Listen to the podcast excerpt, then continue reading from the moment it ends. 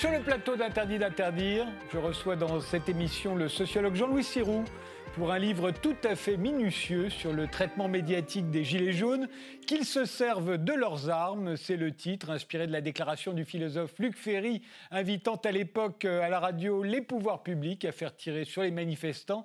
Mais commençons par une image, celle que notre invité a choisie pour illustrer ce début de 21e siècle. Euh, Jean-Louis Siroux, que représente-t-elle exactement? Alors, je dois commencer par dire que je me suis un peu approprié votre demande. Hein. Je ne suis pas certain que la photo symbolise l'époque dans sa généralité, mais à défaut de symboliser l'époque, il me semble qu'elle dit quelque chose, en tout cas, de, l'état du champ médiatique, en plus de rappeler peut-être quelques souvenirs aux téléspectateurs français, je suis belge, on va peut-être y revenir, mais aux téléspectateurs français qui ont suivi de près le, mouvement des Gilets jaunes. Alors de quoi est-ce qu'il s'agit concrètement hein? Qu'est-ce qu'on voit sur cette image? C'est une photo qui a été prise à Namur, donc en Belgique, et on voit un monument aux morts, hein, en gros plan, qui a été tagué donc le 11 novembre dernier, le jour de l'armistice, il y a quelques mois de cela. Et à tort ou à raison, il y a eu un débat autour de ça, mais je ne vais pas rentrer dans ce détail, il n'est pas important pour ce qui nous concerne ici. Euh, cette action a été attribuée aux Gilets jaunes belges. Et sur ce monument, donc, on peut lire un slogan en, rouge, guerre à la guerre. Il y a un autre slogan derrière, mais qui est dans le même esprit. Et on peut voir, alors on voit à gauche le symbole de l'anarchisme, on ne voit pas à droite parce qu'il est caché par euh, la chaise, mais il y a le symbole du pacifisme. Alors pourquoi est-ce que cette photo m'a intéressé? C'est pas tellement pour euh, l'action euh, en elle-même. Hein. il y aura des choses à en dire, enfin moi je n'ai pas rien de particulier à, commenter là-dessus. Mais vous en doutez, c'est plus par rapport au traitement médiatique euh, qui a été fait de cette action et de ces tags à savoir que ça a fait les grands titres bah, d'abord de la presse écrite et toute la journée. Ça a été vraiment présenté comme une affaire très importante. Le journal de la, télévision publique en Belgique, donc l'équivalent de France 2, a ouvert par cette action et a déploré, euh, vraiment a condamné moralement cette action en disant voilà, décidément, certains ne respectent rien, etc. etc. Et on a entendu toute la journée le bourgmestre de la ville, le bourgmestre de Namur, qui a traité les Gilets jaunes à qui était attribuée cette action de véritables connards, euh, je le cite. Hein. Euh, donc, et ça a tourné plus ou moins en boucle toute la journée. Donc il y a à la fois eu beaucoup de virulence euh, dans le commentaire. Et puis surtout, ce qui m'a peut-être encore plus intéressé, c'est qu'il y a eu un relatif unanimisme. Hein. Tout le monde était d'accord pour dire, d'une part, que c'est important, ce qui va quand même pas de soi, et d'autre part, que c'est très, euh, grave et très problématique. Euh, alors, entre autres choses, cette anecdote, il me semble qu'elle pose question quant à la possibilité de faire entendre une interprétation qui soit un petit peu dissonante, qui soit un petit peu discordante dans les médias, dont on vante pourtant le pluralisme très régulièrement. Alors qu'est-ce que ça pourrait être cette interprétation? Ben, Ça pourrait être par exemple, simplement, hein, vous allez voir, c'est pas euh, pas très radical, hein, une interprétation qui tempérerait un peu l'importance de ce qui s'est passé là. Il y a deux tags euh, qui sont effacés le jour même ou le lendemain, je ne sais plus, euh, euh, bon, et qui sont pacifistes. Je veux dire, c'est pas un truc, euh, on n'est pas en train d'appeler à la guerre, au contraire. Donc, on pourrait juste se dire, on est pour, on est contre, mais c'est pas extrêmement grave ce qui est en train de se passer. C'est pas obligé d'ouvrir le journal télévisé par là. Ou bien même, on pourrait avoir une interprétation qui défendrait ce qui s'est passé en disant, bah oui, le pacifisme, l'antimilitarisme, c'est quand même des courants qui ont eu leurs heures de gloire, leurs lettres de noblesse, et après tout, dans un champ médiatique pluraliste et ce ne serait pas complètement absurde qu'il y ait au moins une, deux, trois voix qui défendent ce genre de choses. Donc voilà, vous faites le lien évidemment, la question du pluralisme, elle m'a beaucoup intéressé dans, dans, le bouquin. Et donc il me semblait que c'était à la fois une bonne introduction vers le bouquin ou une bonne piqûre de rappel quant au fait que, bah, le pluralisme était un combat. Ce n'était pas quelque chose de gagné. Euh, et ce n'était pas évident. Ça pose aussi la question, mais je pourrais peut-être y revenir plus tard, je ne vais pas faire euh, trop détaillé, mais ça pose aussi la question des modalités par lesquelles il est possible de faire entendre des voix dissonantes dans les médias, parce que c'est pas tout de pouvoir euh, dire quelque chose. L'enjeu, c'est aussi d'être entendu, d'être écouté et d'être entendu. Et bon, là, je pourrais vous donner encore quelques informations sur cette histoire, parce qu'il y, y, a quand même eu un débat télévisé autour, et ça vaudrait la peine de développer, mais peut-être pas le faire tout de suite. En tout cas, ce qui est intéressant, c'est qu'effectivement, ça ne touche pas seulement, comme on va le voir, euh, les Gilets jaunes, c'est sur d'autres sujets aussi. Il y a effectivement cet unanimisme euh, de façade qui s'impose dans les médias. Euh, mais commençons.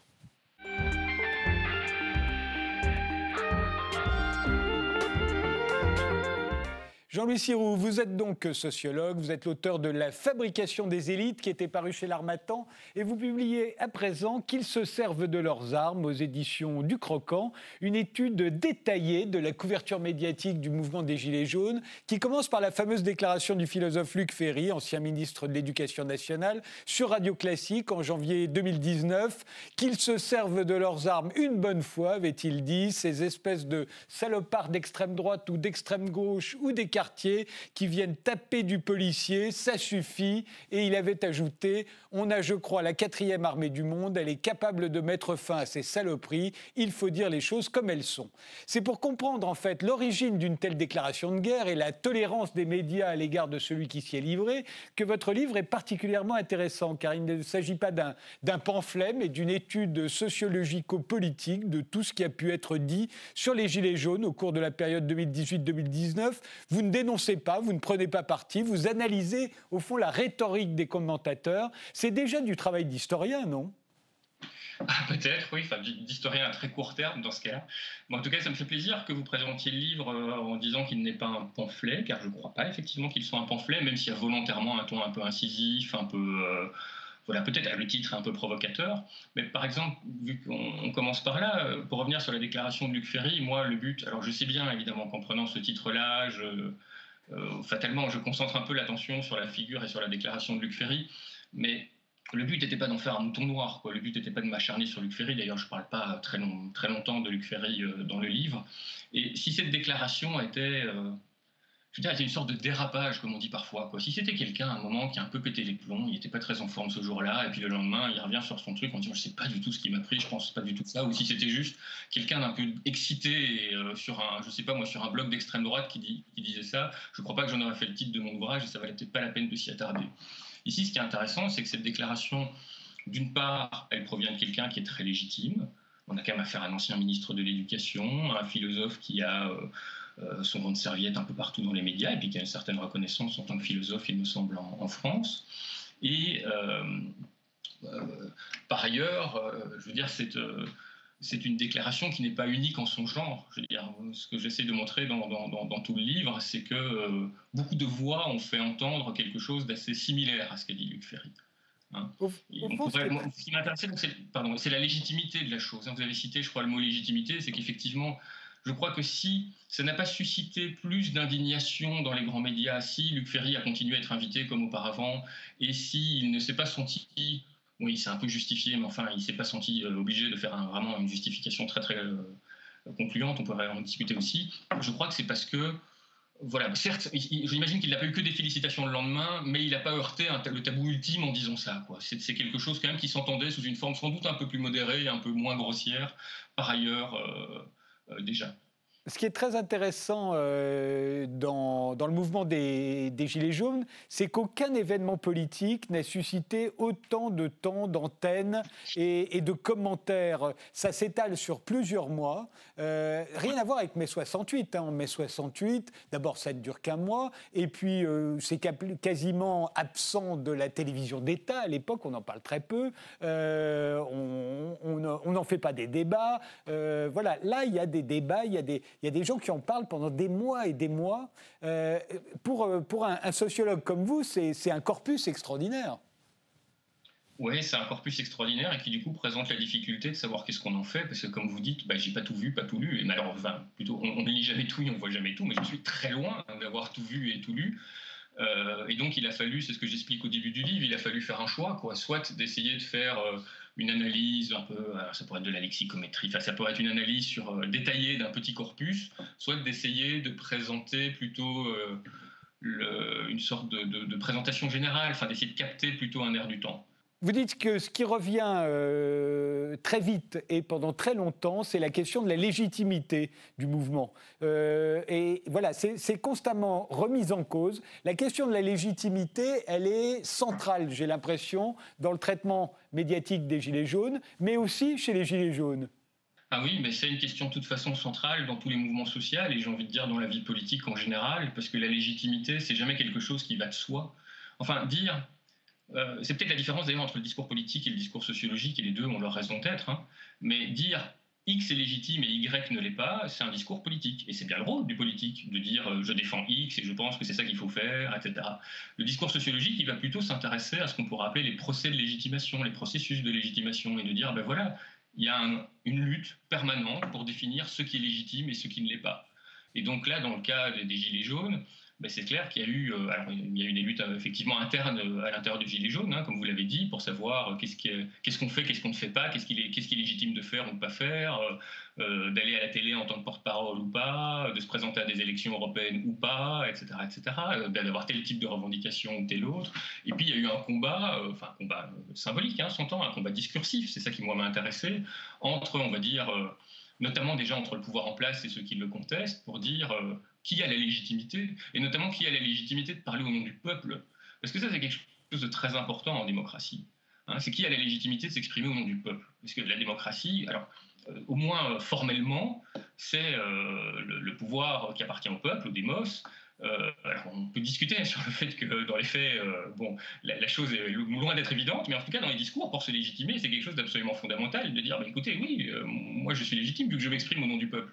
Donc le gouvernement, on va dire, et ceux qui le soutiennent vont dire qu'il s'exprime au nom du peuple, étant donné qu'il a été élu euh, au suffrage universel et qu'il donc il représente le peuple. Les Gilets jaunes vont dire qu'ils ont une autre forme de légitimité, qui est celle, par exemple, de défendre l'intérêt général, ou de dire, ben non, vous dites que vous représentez le peuple, mais en réalité, vous ne le représentez pas vraiment, car l'Assemblée nationale, morphologiquement, elle ne représente pas le peuple. En fait, il n'y a pas de... Il a pas d'ouvriers, il n'y a pas d'employés dans cette assemblée, donc c'est en fait une petite élite. Donc, bon, c'est plus complexe que ça, hein, mais c'est pour dire qu'il y a un, c'est une lutte permanente en, fait, pour définir ce qui est légitime et ce qui n'est pas. Et vraiment ce que ne fera jamais un sociologue, en tout cas il me semble, en tout cas ce que je ferai jamais, c'est de dire euh, ça c'est légitime en soi, quoi, et ça va de soi, ça ne va jamais de soi. Et dans le livre, enfin d'ailleurs c'est un peu, vous, l'avez vu, je pense, c'est un peu un, de mes leitmotifs, c'est de rappeler qu'en fait, en politique, rien ne va jamais de soi. En fait, la politique, c'est la conflictualité, c'est le, le, dissensus, euh, en particulier la démocratie. Donc euh, voilà, rien ne va de soi. Or, il y a énormément de, discours médiatique précisément qui présente les choses comme allant de soi, euh, qui dit, euh, qui présente par exemple comme allant de soi le fait que va être considéré comme violent euh, tel acte pendant les, dans, les, manifestations, alors que ne va pas être considéré comme violent, je ne sais pas telle autre telle mesure politique, par exemple la destruction du code du travail, ou que tel type de violence au contraire ne va pas être vu, etc. Donc on est en permanence dans des luttes de légitimité. Alors, ce qu'on voit bien, c'est qu'en fait, euh, passer un petit moment où il y a une certaine bienveillance euh, à la télévision, dans les commentaires, euh, sur le mouvement des Gilets jaunes, tant qu'il reste sur les ronds-points. En fait, là, il y a quelque chose de bienveillant il y, a une bienveillance. Euh, euh, on voit ça comme euh, folklorique et, sympathique. Et d'ailleurs, il y a un grand soutien populaire à ce moment-là en faveur des, Gilets jaunes. et puis dès l'instant où ils vont commencer à arriver à Paris, notamment et sur les Champs-Élysées, là, ça change. Et, en dépit du fait que le soutien populaire, lui, reste très important d'ailleurs. Hein. Mais donc va se mettre en place une rhétorique à partir de ce moment-là, justement sur la légitimité de ce mouvement. Alors, à savoir il n'est pas légitime parce que c'est la souveraineté populaire ne s'exerce que dans les urnes, et donc des gens qui s'emparent euh, de la rue ne sont pas légitimes à le faire. Et puis il va y avoir toute la à partir du moment où on va voir une violence s'installer euh, entre les, manifestants et les forces de l'ordre et se répéter chaque week-end, euh, il va y avoir la question de la légitimité de la violence. la violence, seule la violence de l'État, au fond, est légitime dans une république comme la nôtre. Oui, il y a beaucoup d'aspects hein, dans votre, dans votre remarque, qui est très mais du coup, je peux la prendre vraiment par beaucoup de bouts différents. Euh, peut-être commencer par dire que vous avez tout à fait raison de souligner qu'il y a d'abord une certaine bienveillance, mais elle était courte dans le temps. Euh, c'est vraiment les, premiers jours ou les premières semaines, mais je veux dire, euh, dès début décembre, c'est fini. Enfin, fini. Dans la presse régionale, peut-être pas, mais je connais moins la presse régionale. Là, pour le coup, je suis moins familier, en n'étant pas français, euh, avec euh, cet aspect-là. Mais dans la presse nationale, c'est très minoritaire. Hein. Après, la, presse nationale n'est pas un tout homogène, j'en suis bien conscient, mais la, la, tonalité dominante, après, elle a été très critique. Et effectivement, au début, euh, ce qui plaisait, c'était le fait d'avoir. Alors, il y avait de la condescendance hein, parfois, et puis ça emmerdait quand même un petit peu les gens, euh, ces blocages sur la route, etc. Enfin, dans les médias, c'était pas si bien vu que ça, mais enfin, c'était un peu débonnaire. Et puis, c'était vu comme un mouvement anti-taxe aussi. Donc qui peut être facilement récupéré par tous ceux qui sont bah, plutôt de droite ou plutôt libéraux. Euh, bah, le cas d'Éric Brunet que je cite est absolument formidable. Lui, au début, il trouve ça formidable, et puis c'est catastrophique, donc il essaye de convaincre les gens de ne plus aller manifester. Enfin, il change d'avis comme de chemise. Bon, euh, mais aussi, alors pas simplement parce que parce que ce serait une girouette, mais aussi parce que, comme vous l'avez dit, le mouvement évolue et le mouvement se radicalise en fait. Euh, ce qui est d'ailleurs parfois présenté dans les médias comme un, émiettement en fait des revendications. Et moi, je crois que c'est plutôt un approfondissement des revendications. C'est-à-dire qu'au départ, bah oui, les gens sont dans la rue, il y a une colère commune, et puis peu à peu, cette colère, bah, elle se structure, euh, elle se concentre sur certaines revendications euh, plutôt que sur d'autres. Et, là, effectivement, le ton va changer. Et à partir du moment où il y a effectivement les, les, les premiers dégâts et les, premiers échauffourés à Paris dans les manifestations, qui sont très spectaculaires hein, d'ailleurs, il faut le dire, là, le ton change complètement. Et il y a, en particulier sur les chaînes d'information continue, mais pas seulement, une cristallisation sur euh, la violence des manifestants. Et alors, pendant quoi? Un mois et demi peut-être? Un, déni, en tout cas une dissimulation. Alors peut-être pas une dissimulation, n'y mets pas d'intention nécessairement, mais une dissimulation absolument stupéfiante, et je ne sais même pas quel terme employer pour, pour être euh, un peu, avoir un peu de justesse en le disant, mais des violences policières qui atteignent des proportions rarement vues. Euh, je vais dire des éborgnements. Euh, des, là, il faut se référer au travail de David Dufresne, hein, ce journaliste indépendant qui vient de, d'être relativement, enfin d'être consacré euh, par euh, son, son, documentaire, un documentaire important, et qui a fait un travail indispensable euh, de, recensement des blessés et sans lequel on n'aurait on n'aurait pas eu toutes ces informations. Mais pour moi, ça reste une question ouverte, étant donné que je n'ai pas fait d'ethnographie dans les rédactions, et je crois que finalement vous, vous êtes peut-être mieux placé que moi pour répondre à cette question, je pense, mais c'est de savoir qu'est-ce qui s'est passé pendant un mois et demi dans les rédactions, qu'est-ce qui s'est dit quand circulait partout sur les réseaux sociaux, mais enfin pas que sur les réseaux sociaux, quand circulait partout des images absolument stupéfiantes de, blessures de guerre, de scènes, enfin, et que rien n'était dit là-dessus. Donc voilà, j'aurais aimé, j'aimerais voir, euh, lire ou voir euh, quelle était l'ambiance dans les conférences de presse à ce moment-là, dans les conseils pardon, dans les conseils de rédaction plutôt. Et ce qui, est, ce qui, revient en permanence à, cette époque-là, c'est qu'il s'agit d'une foule haineuse. C'est un mot qui revient très très souvent dans les médias à ce moment-là. Une foule haineuse, et c'est parce qu'elle est haineuse qu'elle est capable de, de, violence, euh, de destruction, euh, mais, mais qui prétend en plus parler au nom du peuple. Et, et à qui on répond, au fond, dans les médias, mais attendez, vous n'êtes pas le peuple, on est tous le peuple. C'est ça. Et ça revient à ce qu'on disait il y a quelques instants hein, sur la, vraiment la centralité en, matière de, en matière de légitimation, de, enfin, pouvoir se revendiquer euh, comme, euh, enfin, peut-être pas comme porte-parole, mais en tout cas comme parlant au nom du peuple. Alors il y a effectivement eu pas mal, euh, enfin, il, y a, toute une partie dans le livre où j'essaie d'un peu décortiquer ces arguments qui consistent à dire aux Gilets jaunes, ben, vous n'êtes pas le peuple. Alors il y a des arguments un peu plutôt quantitatifs. Hein, en disant au fond, vous n'êtes qu'une fraction du peuple. C'est quoi ces gens euh, qui, prétendent parler au nom du peuple, alors que le peuple, c'est vous, c'est moi, c'est tout le monde. Il dit, je ne sais plus qui, je crois que c'est Roland Carroll, je ne sais plus exactement là de mémoire. Euh, mais en tout cas, eux ne, parlent pas au nom du peuple. Alors c'est intéressant parce qu'on peut revenir sur, le, raisonnement sur la légitimité. À partir de quand est-ce qu'on est le peuple? D'abord, qu'est-ce que c'est le peuple? Enfin, je veux dire, pas de soi. Le, peuple, c'est un concept, mais c'est un concept qui enfin, qui n'est pas clair. C'est pas qu'il n'est pas clair, qu'il n'est pas bon, mais il est polysémique. quoi. C'est pas facile de dire ce que c'est le peuple. Et d'ailleurs, pendant tout le mouvement des Gilets jaunes, on a vu toute une série d'intellectuels venir à la télé pour dire Ah ben vous savez, le peuple, c'est ceci. J'ai ma définition, c'est ça et c'est pas ça. Et puis d'autres disent Ah non, non, non, non, non, c'est Y et c'est pas X. Et, je ne suis pas ironique en disant ça. C'est-à-dire ces différentes définitions, ben, elles pouvaient être argumentées, elles se soutenaient, mais on voit bien qu'il y a un enjeu déjà de lutte pour savoir ce que c'est le peuple. Et une fois qu'on sait, entre guillemets, ce que c'est le peuple, en tout cas qu'on se met d'accord sur une définition commune, bah, il faut savoir qui peut le représenter. Alors est-ce que, euh, je ne sais pas, c'est un raisonnement que faisait notamment Frédéric Lordon dans, un de ses bouquins et, qui me semble très, juste. À partir de quand est-ce que vous êtes euh, quantitativement représentatif de la communauté politique? Est-ce qu'il faut 10% de la communauté dans la rue? Est-ce qu'il faut 30% de la communauté dans la rue? Est-ce qu'il faut 80% de la communauté dans la rue? En fait, il n'y a pas de réponse objective à ça. Oui, si vous êtes 100%, alors vous pouvez dire que vous êtes le peuple, vous êtes tout le monde, mais ça n'arrivera jamais par définition. Donc on voit bien que c'est un enjeu de lutte, de dire, euh, euh, voilà, on, est le peuple. Alors, on est le peuple, c'est pas uniquement pour des raisons quantitatives, évidemment. Il y a, d'autres arguments qui peuvent être évoqués. Et puis il y a un autre mode de disqualification pour défendre le fait que les Gilets jaunes ne sont pas le peuple. Et celui-là, il est plus qualitatif, c'est-à-dire de dire, bah, vous savez, c'est peut-être le peuple, mais ce peuple, qu'est-ce qu'il est con, pour paraphraser un journaliste célèbre.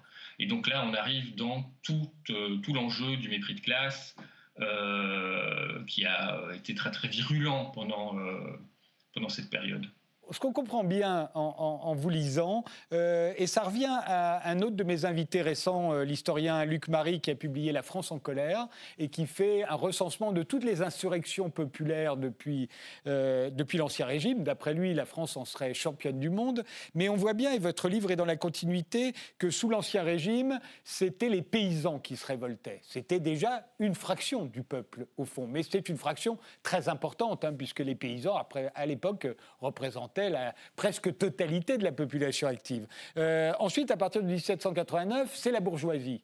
Qui se, qui, se, qui se lève et qui dit nous sommes le peuple. Et ensuite, ce sont les ouvriers, à partir du XXe siècle, qui vont incarner le peuple, et ils sont une bonne partie de la, de la population active, eux aussi. En mai 68, il y a quelque chose de très nouveau, c'est les étudiants et c'est la jeunesse. Euh, qui ne s'était jamais révolté comme ça en tant que classe sociale, mais qui tout à coup apparaît sur le devant, alors qui est rejoint par les ouvriers ensuite, mais c'est d'abord une révolution de la jeunesse. Et, puis en 2005, il y a les banlieues. Euh, ça, c'est très particulier aussi. Et à ce moment-là, on ne dit pas c'est le peuple, c'est les banlieues. Et, et, puis là, tout à coup, il y a. Alors, peut-être ce que vous appelez, vous, les 100 grades. Au fond, les Gilets jaunes, ce serait la première fois qu'il y aurait une insurrection populaire en France des 100 grades. Et c'est comme ça qu'ils vont être euh, vus et, souvent disqualifiés. En fait, on va dire dans les médias, et vous le recensez, ce sont des Français moyens, euh, ce sont des, émeutiers qui siègent l'Élysée, qui s'attaquent à, une avenue, la plus belle avenue du monde, que sont les, Champs-Élysées. Euh, ils sont antisémites, ils sont homophobes, ils sont complotistes, et puis surtout, ils sont violents. Oui, oui, effectivement. Alors le, terme sans grade, euh, je l'emploie, mais j'en fais pas, voilà, j'en fais pas un fétiche, quoi, parce que je, je dis pas, c'est comme ça qu'il faut qualifier les gilets jaunes, absolument. C'est pas facile. Hein. Euh, bon, il y a eu pas mal d'enquêtes qui ont été faites par des sociologues qui ont fait du terrain, qui ont fait des, qui ont essayé de recenser un petit peu qui étaient les gilets jaunes. Alors on a, on a quand même une idée hein, du profil, mais il est Hein, euh, il est quand même assez varié. Euh, il varie fort aussi en fonction des régions. Il varie en fonction si vous considérez les gens qui sont mobilisés sur les ronds-points ou ceux qu'on va retrouver plutôt en manifestation, euh, et notamment à Paris. Euh, c'est pas le même profil sociologique, mais c'est pas non plus le même profil politique nécessairement. Enfin donc voilà, c'est pas facile quoi. Et moi j'ai pas fait ce travail-là, donc je vais pas trop euh, m'aventurer là-dessus. Mais alors oui, sur le sur la disqualification, elle est très nette. Bon, l'idée de dire, euh, enfin classe laborieuse égale classe dangereuse, c'est pas nouveau. Hein, c'est le 19e siècle, c'est Gustave Le Bon. Donc le fait de dire le peuple est dangereux et le peuple est gouverné par des passions irrépressibles, par le ressentiment, enfin en gros par euh, par, euh, par ce que l'être humain fait de pire. Hein, euh, on retrouve ça dans certaines déclarations. Bon, ça, c'est pas tout à fait nouveau. Alors, peut-être que il y a une forme qui m'a. Peut-être une forme de, ce, mépris de classe qui m'a intéressé et que j'ai un peu développé. J'ai repris un concept qui a été développé par un autre sociologue, assez connu celui-là pour le coup, qui est Bernard Lahire, et qui parle, alors dans un tout autre contexte, hein, lui, c'est un livre sur l'alphabétisation, lui parle d'ethnocentrisme lettré. Euh, alors l'ethnocentrisme, bon, c'est ce que c'est. L'ethnocentrisme, c'est le fait de prendre euh, pour référent euh, les valeurs, les pratiques de, son propre groupe social, de sa propre société, de sa propre classe, et de juger, de disqualifier les autres par tout ce qu'ils ne sont pas, en tout cas par l'écart qui les sépare de, ce qu'on est. Et alors l'ethnocentrisme lettré, comme l'explique Lahire, c'est une forme d'ethnocentrisme, mais qui a cette particularité de de prendre particulièrement en considération la maîtrise de la langue et le niveau de diplôme. Enfin, c'est souvent lié l'un à l'autre. Et ça, il m'a semblé que c'était vraiment une inclinaison très marquée dans beaucoup de discours médiatiques et de beaucoup de personnalités qui avaient accès à la, parole publique. C'était de disqualifier les gilets jaunes en en faisant des gens, euh, par définition, vu que c'est le peuple, incapables, ineptes à la pensée, d'ailleurs qui maîtrisent même pas le code orthographique. Euh, alors comment est-ce qu'on ferait confiance à ces gens-là? On va quand même pas donner les rênes de la société à des gens euh, incultes en plus qui ont mauvais goût. Regardez comment ils s'habillent. Euh, d'ailleurs, le gilet jaune, à la base, c'est hein, quelque chose qui symbolise plutôt le monde ouvrier, etc. etc. Donc il y a eu tout ce mépris de classe, très, avec des, là pour le coup un, aspect très culturel, qui a servi à disqualifier le mouvement et qui pose quand même des questions absolument fondamentales sur l'imaginaire politique qu'ont ces gens. Enfin, ces je n'entends pas les gilets jaunes, mais les gens qui disqualifient les, gilets jaunes et qui ont, euh, enfin, qui disqualifient, pardon, pour ces raisons-là. On peut être tout à fait critique envers le mouvement des gilets jaunes. Hein, J'en fais pas l'apologie euh, nécessairement. C'est pas, pas mon rôle. En fait, je suis pas là pour ça. Mais, cette disqualification euh, par le mépris de classe, en particulier par l'ethnocentrisme lettré, elle pose des questions sur l'image qu'on se fait de, oui, de, ce que c'est une démocratie. Euh, on en revient plutôt à un imaginaire qui suit de, du suffrage capacitaire. Euh, d'ailleurs, il y a ça dans c'est pas pour m'acharner sur lui, mais dans une autre tribune de Luc Ferry, euh, hein, qui, dit bon bah, oui, le peuple, c'est très bien. Bon, qu'il élise ses représentants, c'est bien. On va pas revenir à l'ancien régime non plus. Hein. Mais bon, faut pas pousser non plus. Quoi. On va pas on va pas le laisser gouverner. D'ailleurs, Ferry dit à un moment, d'ailleurs, les, braves gens, toute façon, connaissent leurs limites. Hein, donc, bon, euh, de toute façon, eux-mêmes n'ont pas envie de gouverner, ils vont pas s'emmerder avec ça. Hein. je veux dire, c'est pas, pas leur domaine. Je veux dire qu'ils laissent ça aux autres. Donc on voit bien que l'imaginaire qu'il y a là-dedans, c'est un imaginaire en fait aristocratique au sens euh, littéral du terme, c'est-à-dire le gouvernement des meilleurs, des élites. Et euh, alors avec des nuances, hein, c'est-à-dire oui, bon, le, peuple a son mot à dire électoralement, par exemple. Mais voilà, ces gens-là ne sont pas heurtés, je crois, outre mesure par le fait que vous n'avez pas de personnes euh, issues du monde euh, ouvrier ou de petits employés, en fait du monde des Gilets jaunes, pour, pour le dire rapidement, dans à l'Assemblée nationale, et là, ou dans les, espaces de pouvoir en général. Quoi. Pas, je, n'entends pas énormément de, de, discours à ce sujet dans, dans les grands médias. C'est rare, ça arrive, mais c'est rare. Jean-Louis Serroux, on fait une pause, on se retrouve juste après et on continue d'explorer la couverture médiatique euh, du traitement des Gilets jaunes entre 2018 et 2019.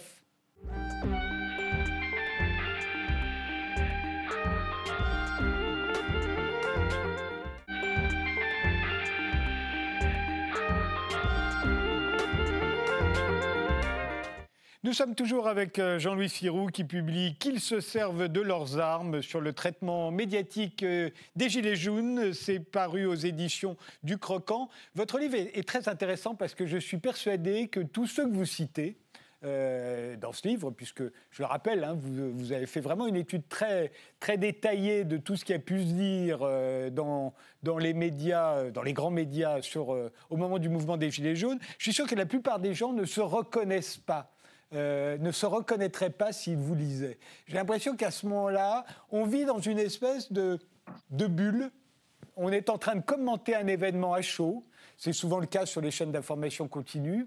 Et au fond, je ne suis pas persuadé qu'on se rende bien compte de ce que l'on dit, euh, notamment sur la violence. C'est très intéressant parce qu'il y a à partir d'un moment un mot d'ordre ou euh, enfin un mot d'ordre, non, parce que tout le monde le dit, mais je ne pense pas que personne euh, en a donné l'ordre, mais que la, la violence ne peut s'expliquer. Car si on l'explique on la justifie, ou plutôt si on l'explique, on commence à la comprendre, et si on la comprend, on la justifie.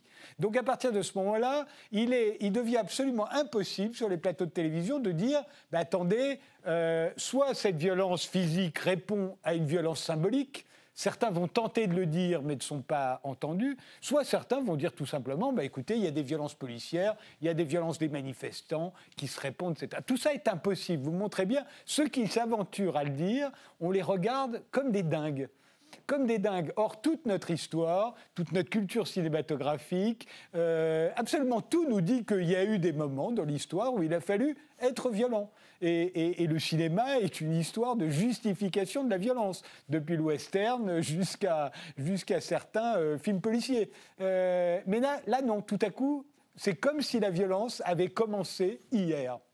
Oui, c'est vrai. Euh, de nouveau, il y a deux aspects dans votre question. Le premier, il m'intéresse beaucoup et je ne suis pas sûr que j'ai la réponse, en fait. en fait, c'est une question que je me pose aussi. Vous me dites, les, les gens des médias ne se reconnaîtraient pas. Ben, je ne sais pas, c'est une vraie question. Je pense en tout cas qu'il y a un effet euh, d'accumulation dans, dans, le livre. Il y a beaucoup de citations. Hein. Enfin, effectivement, je, cite énormément d'extraits euh, médiatiques. Et donc, effectivement, c'est peut-être en, compilant ce genre de choses, alors pas en compilant, enfin en, analysant, mais en, ça comme un tout, qu'on montre un petit peu, en tout cas j'espère, quel est l'imaginaire politique qu'il y a derrière en fait? Il y a une matrice commune, alors, mais, une matrice qui n'est pas présente de la même manière chez chacun, hein, et peut-être qu'effectivement, X qui est cité dans le livre ne se reconnaîtrait pas dans les propos d'Y, je ne veux pas amalgamer tout le monde en fait. Ce que je dis simplement, c'est que finalement, quand on regarde à quel point ces discours sont fréquents et ils se différencient un petit peu euh, les uns des autres, eh bien on se rend compte qu'effectivement, il y a quand même un imaginaire politique qui, circule et qui est, euh, largement euh, naturalisé, enfin, dont on ne se rend pas vraiment compte. Mais donc ce serait intéressant, moi je serais intéressé de savoir ce que les gens citaient, peut-être qu'ils seraient un peu heurtés par certains passages, mais est-ce que est-ce qu'il se reconnaîtrait ou pas Je ne sais pas. Et sur la violence, alors oui, et en particulier sur l'interdiction d'expliquer ou de comprendre, alors ça c'est un truc qui rend fou les sociologues, hein. ça, nous, rend un peu dingue, mais il y a eu, euh, c'est un discours qu'on entend beaucoup en France, euh, un petit peu moins en Belgique quand même, mais, euh, je, me demande si ça n'avait pas, alors député c'est un grand mot, mais si ça n'avait pas pris des proportions avec les, propos de votre ancien Premier ministre Manuel Valls, qui avait un moment, alors je ne sais plus exactement quel était le contexte, mais dit qu'on C'était sur, sur, le terrorisme, euh, et, le terrorisme qui venait euh, de citoyens français. C'était eux qui devenaient des terroristes. Et, euh, et, après avoir dit, Manuel Valls, après avoir dit qu'il fallait bien reconnaître qu'il y avait une sorte d'apartheid en France, il avait dit, au, fond, un peu l'inverse, c'est-à-dire qu'il ne fallait pas commencer à essayer de, de comprendre, en tout cas d'expliquer, parce que si on explique euh, si on commence à expliquer, on commence à comprendre, et si on commence à comprendre, on commence à justifier. Euh, c'était un peu le raisonnement, je le cite de mémoire. Et, euh, mais c'est quelque chose qu'on fait assez souvent, vous avez raison, en France, sur certains sujets. Mais il y a un exemple qui me, dans votre livre qui est très frappant, c'est, c'est le philosophe Vincent Cespedes qui est dans une émission, je ne sais plus qui l'anime, et il commence à dire, ou à essayer de dire, je comprends la violence. Et, l'animatrice lui dit comment, mais comme si, personne n'avait jamais pu dans l'histoire du monde comprendre la moindre forme de violence. Euh, et, vous montrez bien qu'au fond, elle-même se pose la question de savoir si elle peut laisser dire à quelqu'un sur son plateau qu'il comprend la violence. C'est pas tant juridiquement que ça pose un problème, parce qu'il faut savoir que les animateurs de télévision, dans un débat en direct, ils sont soumis eux aussi à la loi. Il faut qu'ils fassent attention à ce qui se dit sur leur plateau, même dans un, dans un débat en direct. Mais aussi, elle, comprend, elle se demande comment ça va être perçu, parce qu'aujourd'hui, les, les, animateurs, ils ne sont pas seulement surveillés juridiquement, ils sont, pas seulement, ils sont surveillés par les gens qui les regardent et qui peuvent s'indigner de ce qu'ils ont laissé dire sur le plateau. Et il y a certainement une part de ça. Au fond, on a peur euh, à un moment que les gens puissent s'indigner, que quelqu'un ait justifié la violence dans leur émission de télévision. Oui, on peut commencer par dire que c'est la violence des manifestants dont il s'agit, hein, parce que quand il s'agit de comprendre la violence des policiers, les mêmes, en l'occurrence c'est la même animatrice dans une autre émission que je cite, euh, quand, alors c'est Priscilla Ludowski, je pense, qui dit, euh, qui parle à un moment d'une intervention policière musclée, et alors directement l'animatrice va dire oui, mais enfin il faut comprendre les policiers qui sont fatigués, qui eux-mêmes ont peur, etc. Ce qui est tout à fait exact, en fait. Hein. De fait, je pense qu'on peut, dans ce sens-là, comprendre, enfin essayer de comprendre, essayer d'expliquer la violence policière et que c'est absolument nécessaire, mais qu'il est absolument nécessaire, en fait, de comprendre et d'expliquer aussi la, violence des manifestants. En fait, le parti pris, euh, enfin, quand on fait des sciences sociales, comprendre et expliquer, c'est le, le quoi. C'est-à-dire qu'en fait, il faut tout essayer de comprendre et d'expliquer. De, et, et, cette espèce de, signe d'égalité qu'on met aujourd'hui dans, certains discours qui consisterait à dire ah oui, mais comprendre ou expliquer, peu importe ici la différence entre les, deux termes, la distinction, ça revient à justifier, ça revient à oui, à justifier moralement, mais c'est quelque chose d'absolument terrible, même euh, intellectuellement et politiquement. En fait, si on veut euh, comprendre et expliquer, ce n'est pas l'interdiction euh, de, de, juger, mais c'est simplement une manière de se mettre dans des conditions pour juger de manière pertinente. En fait, si vous voulez avoir un jugement euh, adéquat, eh ben, il faut commencer par comprendre et expliquer. Bah, alors c'est sûr que ce qui m'avait saisi aussi comme vous, alors je mets en parallèle ce débat-là avec un autre, euh, un autre débat cette fois-ci qui est animé par Pascal Pro, où là il y a de la censure. Enfin, Pascal Pro dit c'est insupportable, il coupe le propos de son invité et il dit non, non, c'est insupportable, on ne dit pas ça sur mon plateau, alors que c'est quelque chose d'assez insignifiant, de nouveau qui est dit. Mais dans le cas du débat avec Vincent Cespedes, moi ce qui m'a frappé, c'est que D'abord, pour ce que je connais de lui, je ne le connais pas personnellement, mais Vincent Cespedes ne m'a pas l'air d'être un, penseur euh, euh, qui fait partie de, très radical ou de très contestataire. Enfin, c'est quelqu'un qui, qu'on voit souvent sur les plateaux télévisés. Et du coup, je pense que ça renforce encore le sentiment de, sidération en fait du, plateau. En fait, c'est pas tant qu'ils sont c'est pas tant qu'ils sont heurtés, c'est pas tant que, mais ils, ne comprennent pas ce qui s'est passé là. C'est comme si le type avait dit un truc, mais qui n'avait aucun sens. Et, là, effectivement, on voit quel est le périmètre, euh, enfin ce que j'appelle un peu à la suite de Bourdieu la doxa dans le livre, mais quel est le périmètre de ce qui est euh, légitime de dire, enfin de ce qui est des idées déjà reçues, et alors à l'inverse de quelque chose qui va à l'encontre des idées reçues et qui est quand même banal, quoi. Parce que Vincent Cespedes, il, ne dit pas euh, je comprends au sens je justifie, il passe, il passe son temps à dire je ne justifie pas. Il dit euh, simplement euh, je pense qu'il faut essayer de comprendre pourquoi ces gens sont là, pourquoi c'est un, un, moment où la, confrontation violente s'impose dans, des situations de NAS, d'extrême d'extrême précarité aussi, etc. Ruffin disait, euh, le, député François Ruffin, journaliste et député, disait, euh, c'est tout simple, hein, mais je pense que c'est très juste euh, cette phrase, il disait que c'était des gens qui jouent l'essentiel, les Gilets jaunes.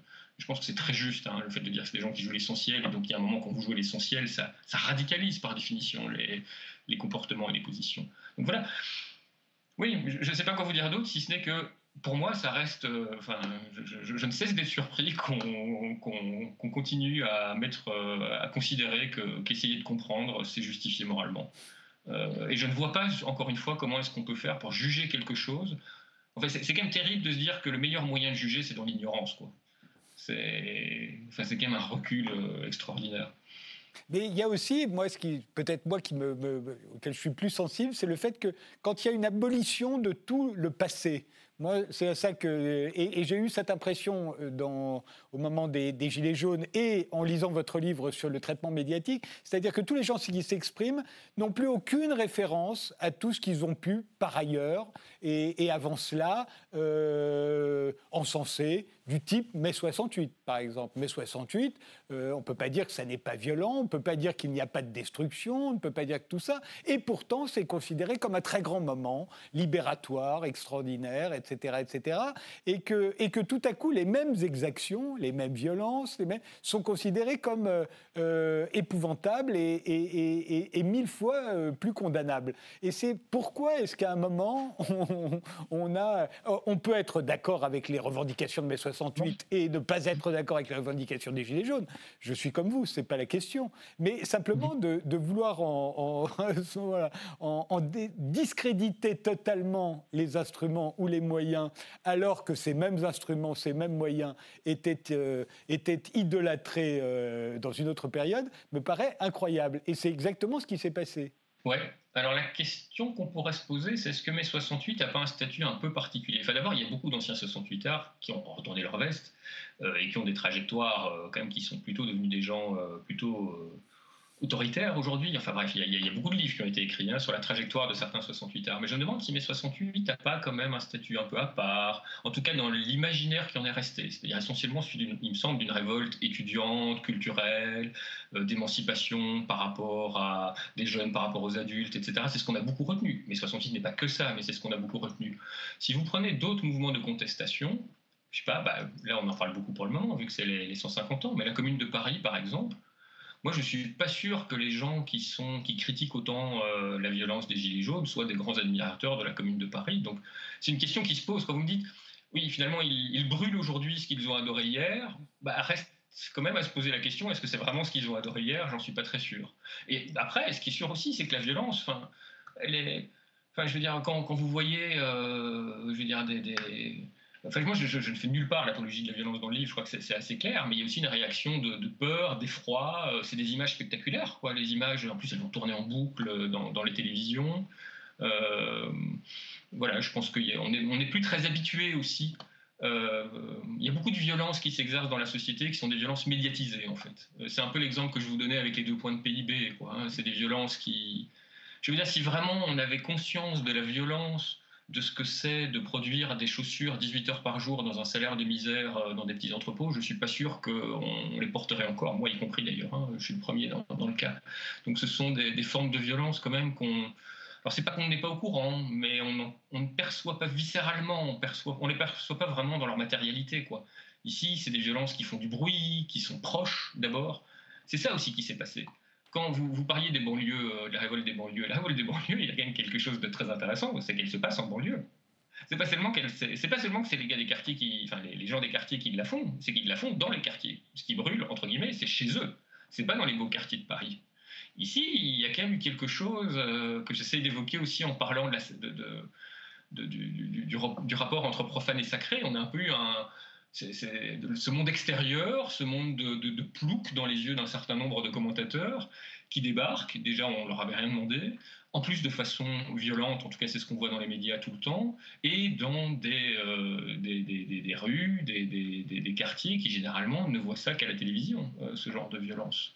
Et euh, ont, à mon avis, enfin, je ne vais pas faire des procès d'intention, mais pour certains, ont une image peut-être un peu déréalisée de ce que c'est euh, l'aspect euh, terrifiant, je ne prends pas ce mot pour faire du pathos, mais l'aspect terrifiant de la vie euh, de beaucoup de gens de classe populaire aujourd'hui, en 2021, et de ce que c'est que la violence, de ne pas pouvoir se payer à bouffer, se chauffer, acheter un cadeau à Noël pour ses gosses, etc.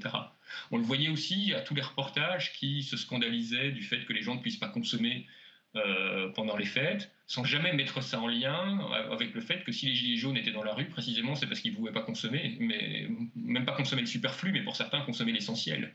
Et pas parce que les magasins étaient fermés à cause des manifestations, mais parce que simplement, ils n'avaient pas de quoi. Donc il y a, une déréalisation aussi euh, de, beaucoup de formes de violence. Donc il y, a des, il y, a des, formes de violence qui sont très visibles, très spectaculaires et qui nous font peur, euh, et, d'autres qui, qui, qui, sont passées sous silence ou, ou qui n'apparaissent pas nécessairement comme telles. Quoi.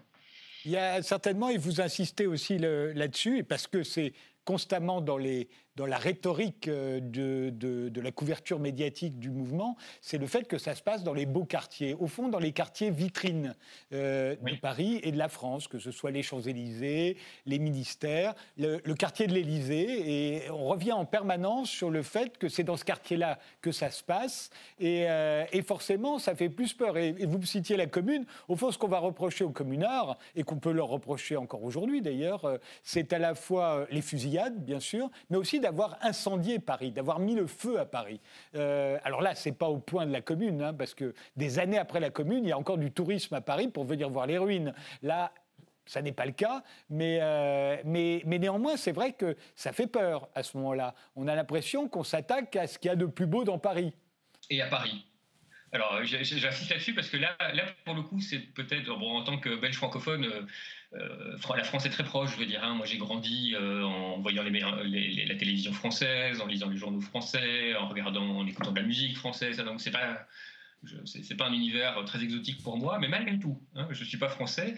Il y a quand même quelque chose de spectaculaire en France, c'est le fossé entre Paris et, Paris et la province. Quoi. On n'a pas ça en Belgique, il n'y a pas Bruxelles et le reste de la Belgique, c'est pas aussi net en tout cas. En France, il y a quand même une sacralisation de Paris.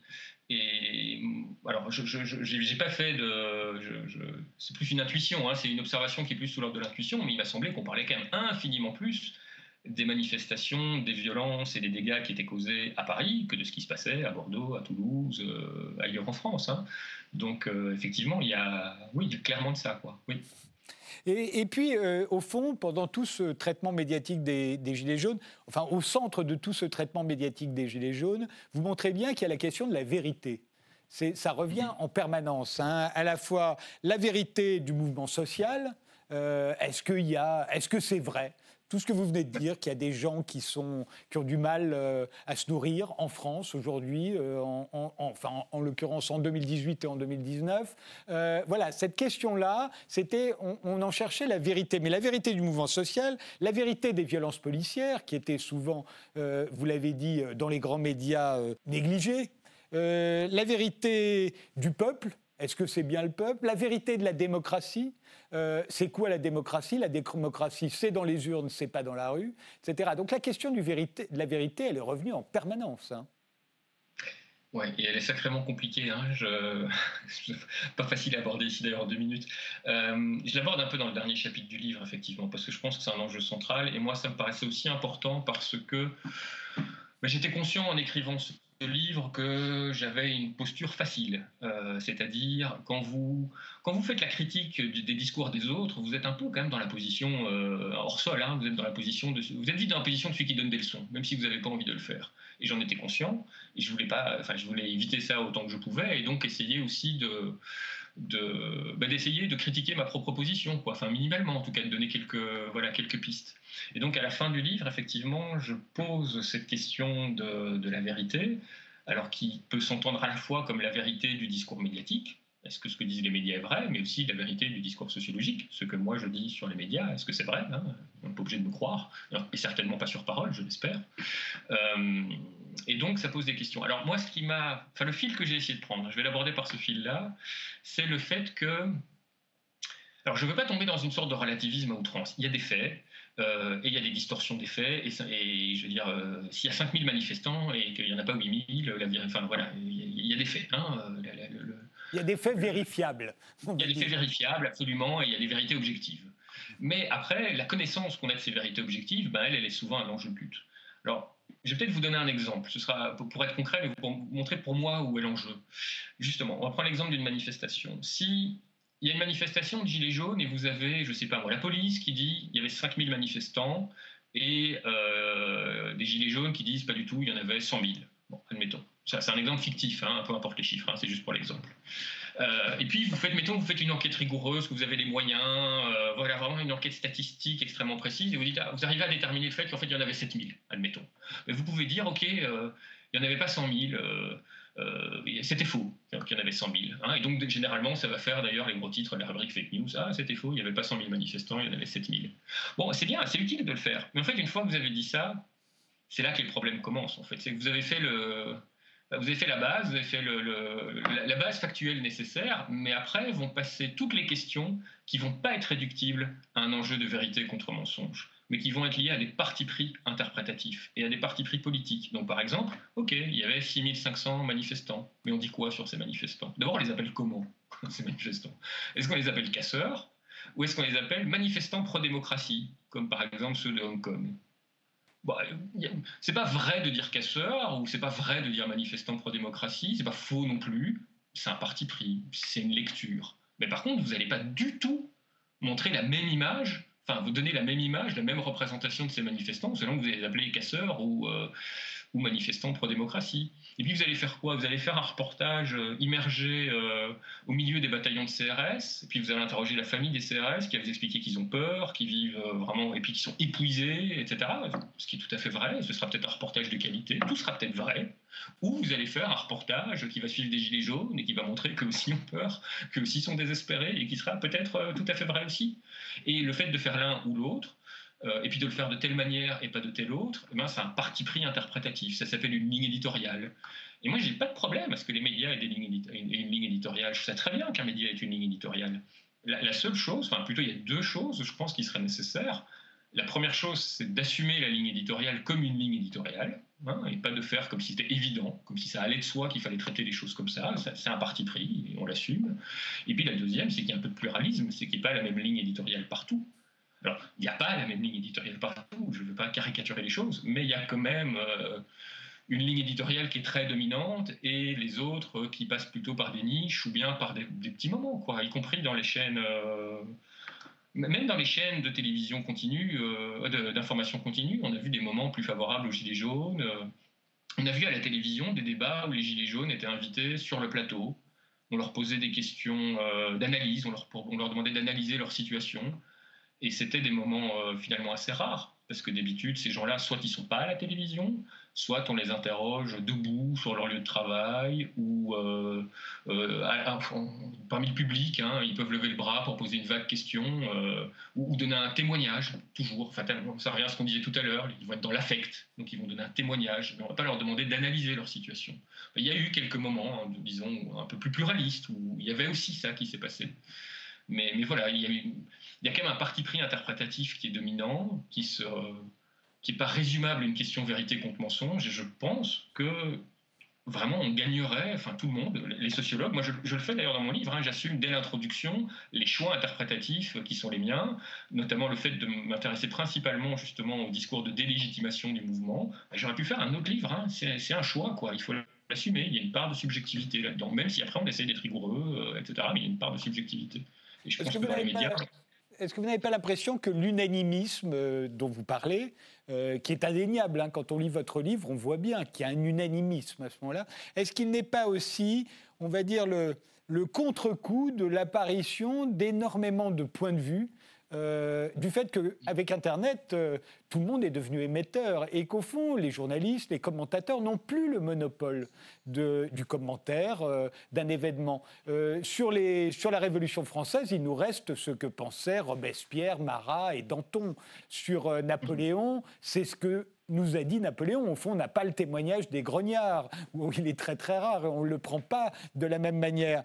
Euh, mais 68 même, euh, vous avez de temps en temps les leaders qui s'expriment sur Europe 1, mais pas sur la radio d'État, ni sur, à la télévision d'État non plus. Et, c'est Europe 1 ou les journaux, c'est tout. Mais on n'entend pas, on n'a pas le film de la manifestation vu du point de vue du manifestant comme on l'a maintenant pendant les Gilets jaunes. Au fond, les Gilets jaunes ont eu la parole sur les réseaux sociaux, sur Facebook, partout. Et, on a l'impression que sur les grands médias, au fond, c'est devenu là où le pouvoir intellectuel, euh, journalistique ou politique, euh, répond à, ce qui est dit partout ailleurs bah, je partage assez votre analyse. je ne peux pas la commenter, mais pas, je partage vraiment euh, l'essentiel. Et je pense qu'il y a. Enfin, je, me demande s'il n'y a pas d'ailleurs un, peu de panique hein, dans, les, dans les, les, médias classiques de voir justement émerger un certain nombre de médias alternatifs qui qu'on peut appeler niche, mais qui ne sont pas toujours des niches, hein, quand on commence à faire 300 000, 400 000, 500 000 vues, avec des formats bah, d'ailleurs plus proches du vôtre, c'est-à-dire euh, donner la parole à quelqu'un pendant une heure. Enfin, ce qu'on est en train de faire là, il faut le dire, c'est impossible euh, sur euh, France 2 ou sur TF1, où je veux dire donner la parole pendant une heure à quelqu'un qui n'est pas très connu, il faut le dire, en plus qui est belge et qui a écrit un bouquin critique sur les Gilets jaunes en se disant ça vaut la peine d'en parler pendant une heure, mais c'est inimaginable en fait sur la plupart des, des, médias traditionnels. Et pourtant, ce que montre un certain nombre de médias alternatifs, ben, c'est que non seulement il y a moyen de le faire, mais qu'en plus ça marche. Alors relativement, je dis pas que, mais je veux dire, je, je vais pas pas faire la pub ici pour certains médias au détriment d'autres, je vais en oublier, mais je on les, je, crois qu'on on les, on les connaît tous, et il y en a où euh, vraiment euh, un invité va avoir deux heures, deux heures et demie pour s'exprimer, et, il va y avoir 300 ou 400 000 vues. Donc c'est quelque chose qui est presque un, modèle alternatif, et je crois qu'effectivement, il, il, doit y avoir de la crispation dans les grands médias. D'autant qu'on sait quand même qu'il y a, mais encore une fois, vous connaissez ça mieux que moi, je, je, je connais ça vraiment de l'extérieur, mais il y a quand même une fragilité économique aujourd'hui qui est, euh, qui est très grande, notamment dans la presse, euh, avec le vieillissement du, du lectorat, avec euh, le numérique, euh, la gratuité, etc. donc effectivement, mais il y a un décalage. Ce dont on disait, ce dont on parlait tout à l'heure avec les, images de, des violences, des yeux, des éborgnements, des mains arrachées, etc., qui circulaient un peu partout, sauf dans les médias, elle est assez révélatrice de ça. Hein. effectivement, les, les médias n'ont plus le monopole de ce genre d'informations, et alors quand bah, quand ça se voit partout sauf là, ben oui, ça, faut être honnête, ça fait pas beaucoup pour leur réputation, quoi. Et l'hostilité de beaucoup de gilets jaunes envers les médias, qui a parfois pris des formes assez agressives quand on peut discuter, et qui n'est pas forcément souhaitable. Hein. Mais, je pense qu'aussi, là aussi, on peut essayer de comprendre d'où elle vient euh, quand. Euh, quand il y a combien, alors j'ai plus les chiffres en tête, mais des milliers de tirs de LBD, de grenades dans les manifestations et que vous n'en entendez pas parler pendant un mois et demi euh, sur BFM TV, sur CNews, sur TF1, que sais-je, bon, voilà, il y a, y a, fatalement un peu de j'imagine, d'énervement. Merci Jean-Louis Sirou d'avoir passé euh, bah, toute cette émission avec nous. Qu'ils euh, se servent de leurs armes. Euh, c'est sous-titré Le traitement médiatique des Gilets jaunes. C'est paru aux éditions du Croquant. Merci de nous avoir suivis et rendez-vous au prochain numéro.